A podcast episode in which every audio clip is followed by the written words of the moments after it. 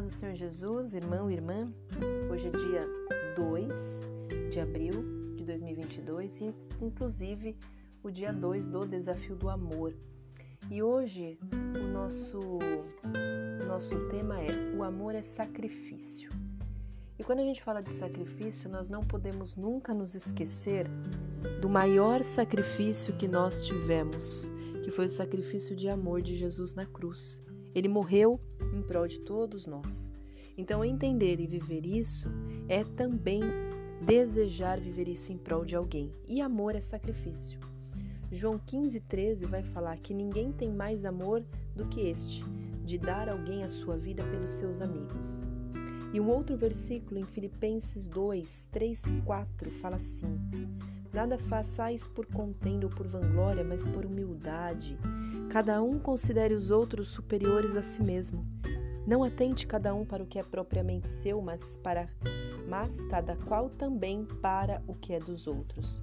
Então não é se esquecer, mas é atentar para é atender a si, aos seus, às suas necessidades, mas também é se atentar para as necessidades das outras pessoas, de uma forma a considerar essas necessidades muitas vezes mais importantes do que as nossas.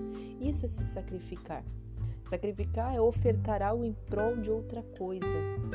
E quem ama se sacrifica. Sacrifica o seu desejo, por exemplo, de se apegar à mágoa para perdoar. Nem sempre o sacrifício é fazer algo, mas o sacrifício às vezes pode ser abrir mão de algo ruim, Pode ser, por exemplo, sacrificar a vontade de se vingar para entregar a Deus a justiça. Pode sacrificar os próprios desejos carnais e morais em prol da santidade.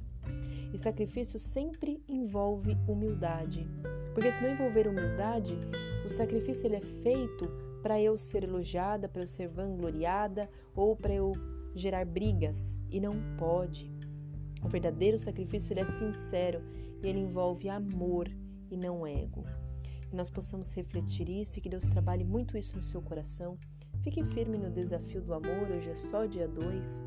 Que Deus possa tratar e aperfeiçoar você diante dele, abençoar o seu relacionamento, seja ele qual for.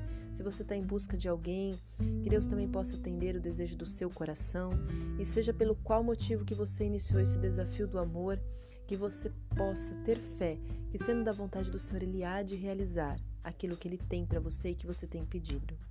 Que Deus te abençoe, fique na paz do Senhor Jesus e até amanhã, se Deus quiser.